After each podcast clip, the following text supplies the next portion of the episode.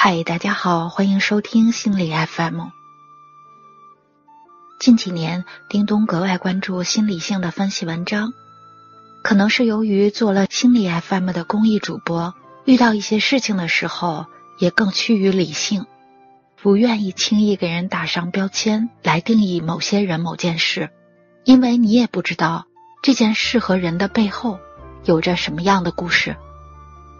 今天我们就来学习一篇文章，叫《星星的孩子努力散发自己的光芒》，作者时差少女 S，来源公众号心理零时差。我曾经在一所特殊学校里做了一年多的老师，这里的孩子学习速度特别慢，正常孩子一个月学会的东西，他们可能要用一年。甚至更长。他们大多过了三岁还不会说话，讲话时从来也不跟人对视，你永远捕捉不到他们的眼神。最让老师头疼的还是他们随时爆发的情绪。一个非常普通的声音，比如汽笛声，对他们来说可能是山呼海啸，会让他们突然失控，大喊大哭。满地打滚儿。这里的老师们每天都像打仗一样，但是这群孩子也常常让人感动。他们内心极其单纯，一旦喜欢你，那就会百分之百的对你好，没有任何目的，也没有任何保留。今天，我想跟大家讲讲这些孩子。小乐是一位小男孩，来到我们学校时已经七岁了。小乐的智力并不差，数学学得特别好，但是发起脾气来却让全校的师生都瑟瑟发抖。他会突然在走廊上大喊大叫，甚至打滚，眼睛里像要喷火，没有人能控制得住他。他还会突然拿着一个娃娃对着他狂打，叫着一个名字。然后把娃娃踩在地上，对着天空大喊。七岁以前，妈妈带他看过很多医生，他觉得小乐是因为身体不舒服才会这样，于是小乐从小就吃了一大堆的中药，尝试了无数的治疗方案，但怎么治都没用，他就是跟其他孩子不一样，四岁才会说话，眼睛从不跟人对视。无法跟别人正常交流，脾气更是异常暴躁，动不动就冲长辈发火。妈妈怀疑是自己教育方式不对，开始在自己身上找问题。但无论是严厉打骂，还是好心劝说，小乐就是没有任何改进。看着一个永远没有长进的孩子，妈妈几度陷入了抑郁。他真的不想再面对这个孩子了，太累了。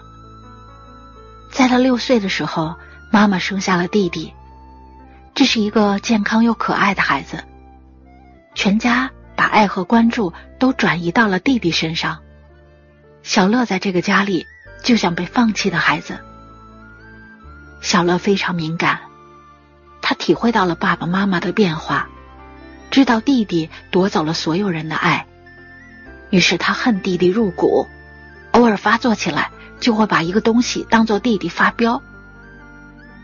父母终于接受了这个事实，把他送到学校来。因为矫正开始的比较晚，小乐的进步也会比其他孩子慢很多，但终究让妈妈感到了一丝欣慰。在自闭症人群中，有百分之十属于高功能自闭症。就像小乐一样，他们的智力高于其他自闭症孩子，甚至超过常人。但是他们却有很大的社交和情绪障碍，在大街上遇到，他们不会礼貌的跟你打招呼，更不会给你好的脸色看，也因此他们很容易被误解为脾气不好、没教养、不善交际。实际上，他们真的病了。他们需要专业的帮助。自闭症的儿童还有一个典型的特点，就会出现很多刻板重复的行为。我带的一个班总是出现神奇的纸巾事件，早上刚换一卷纸，晚上就用完了。班上有个孩子叫小茹，特别爱干净，手一旦拿了什么东西，就非得要洗手，而每次洗完手就要用二十多张纸，手指头反复擦，手指甲缝里的水也都要一点点的吸干，并反复确认。我试图用心理学的行为疗法对小茹进行矫正。第一步，评估实际使用的用纸量。我仔细观察她的洗手、擦手的过程，自己也试一下用纸巾擦，发现其实只要六张纸就可以把指甲缝里的水都擦干了。第二步，制定标准。我跟他恳谈，告诉他纸巾是公共物品。不能浪费，因为其他小朋友也需要用。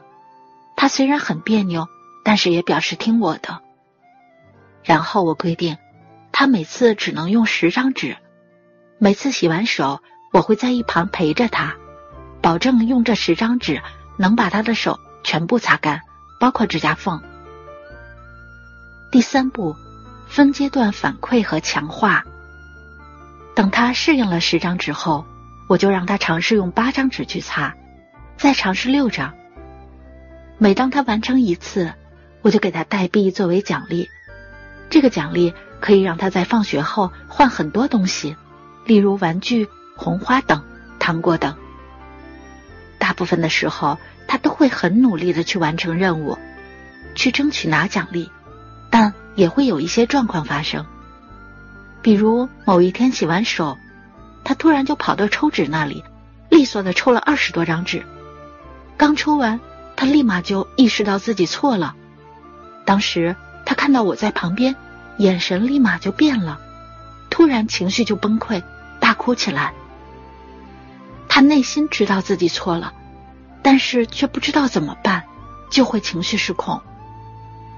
等他平静下来，我必须要扣掉他的代币作为惩罚，否则。这个干预可能会中断。从十张纸到八张纸、六张纸，到后来用毛巾代替纸巾，他每一次的进步都会得到很多的奖励。他在这件事上也越来越有成就感。大概一个多月之后，他已经能用毛巾代替纸巾擦手了。在学校里，孩子的一些刻板行为。可以通过训练慢慢矫正，情绪问题也会随着行为的改变而有所好转。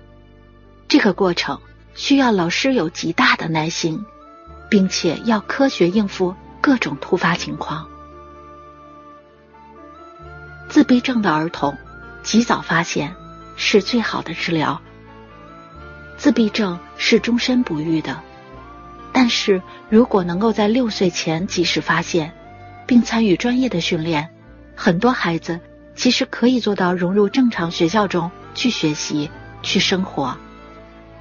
然而，困扰很多家庭的是，专业机构收费昂贵，很多家庭负担不起。好在现在有越来越多的融合学校能够接纳自闭症儿童，也有公立的自闭症儿童学校可以给孩子提供帮助。我所在的学校里。二年级开始教生活技能，让孩子自己穿衣服、吃饭、洗澡等。六年级开始学一门手艺，例如做面包、装快递、缝纫衣服，目的是为了让他们将来能够融入社会，自己养活自己。中国残联也会给自闭症患者提供一些岗位，让他们有机会进入职场去谋生。我之前在一家麦当劳吃饭，看到那个服务员的眼神，便知道他是自闭症。他的服务态度很好，手脚也很利索，可以看出他很享受自己的工作。其实，他们也可以拥有正常人的生活，平凡的工作，稳稳的幸福。而在及早发现和接受治疗的同时，我们也需要打破对他们的误解。我们以为自闭症就是不说话，表现很安静，但实际上你见到他们时，可能正在大喊大叫，疯狂表达自己。我们以为他们很自我为中心，很冷血无情，但实际上他们的内心非常丰富，情感非常细腻。你的一个表情，他立马就能知道你的情绪。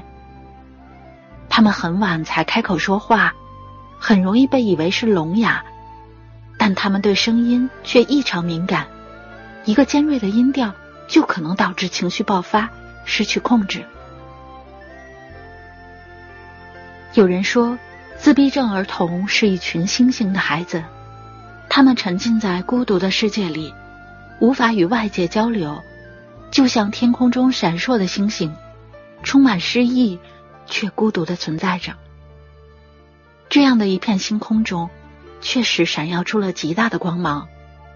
我们所熟悉的爱因斯坦、贝多芬、梵高，这些伟大的人物。